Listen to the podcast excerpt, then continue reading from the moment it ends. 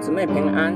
今天我们灵修经文《申命记》十九章一到十一节。耶和华女神将列国之民剪除的时候，耶和华女神也将他们的地赐给你。你接着住着他们的城邑，并他们的房屋，就要在耶和华女神所赐你为业的地上分定三座城，要将耶和华女神使你承受为业的地分为三段，又要预备道路。是误杀人的都可以逃到那里去，误杀人的逃到那里可以存活。定力乃是这样：凡素无仇恨、无心杀了人的，就如人与邻舍同入树林砍伐树木，手拿斧子一砍，本想砍下树木，不料斧头脱了把，飞落到邻舍身上，以至于死。这人逃到那些城的一座城，就可以存活。免得报血仇的心中火热追赶他，因路远就追上，把他杀死。其实他不该死，因为他与被杀的素无仇恨。所以我吩咐你要分定三座城。耀华女神若照他向你列祖所起的事，扩张你的境界，将所应许赐你列祖的地全然给你。你若谨守遵行我今日所吩咐你的这一切诫命，爱耶和华你的神，常常遵行他的道，就要在这三座城之外再添三座城，免得无辜之人的血流在耶和华你神所赐你为业的地上，流血的罪就归于你。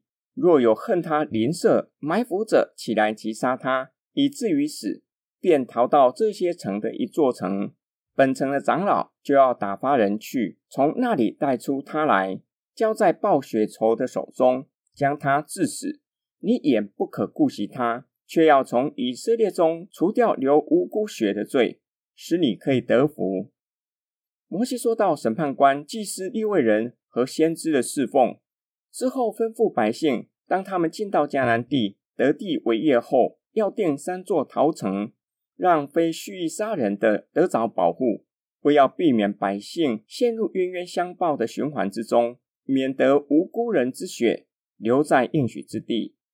假如上主真的照着他的应许扩张以色列的境界，以色列若遵守上主的一切诫命，爱上主你的神，就要再定三座城作为逃城。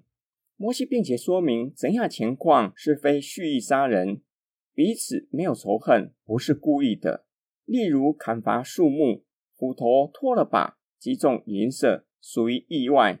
摩西并且吩咐以色列人：若是有人恨邻舍，蓄意杀人，即使逃到逃城，城里的长老也要把那人交在报血仇之人的手中，处决凶手，将流无辜血的罪从以色列中除掉，使以色列可以得福。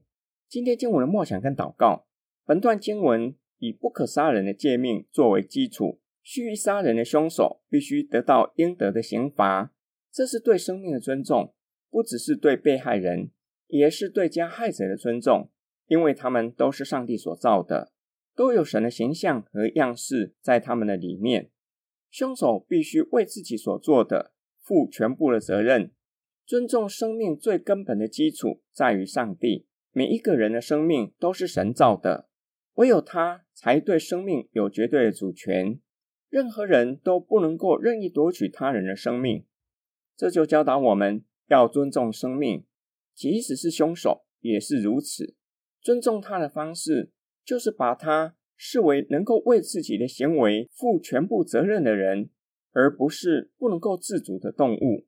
更是教导我们要尊重所有的人。无论老或少，即使是胎儿，在母亲的肚子里面已经有了生命，不可任意剥夺他的生存权。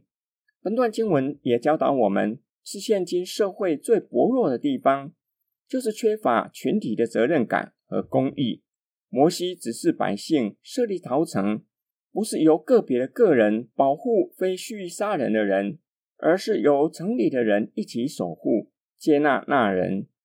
逃城里的居民，若是不愿意接纳非蓄意杀人的人，或是包庇蓄意杀人的凶手，整个逃城的居民都有罪责，都要面对上帝的审判。我们一起来祷告，亲爱天父上帝，我们都是你所造的，都有你的形象和样式，要尊重每一个人，就是敬畏你。求主加添我们信心，求主赐给我们勇气和胆量，叫我们有力量持守公义的准绳，活出称义的生命。我们奉主耶稣基督的圣名祷告，阿门。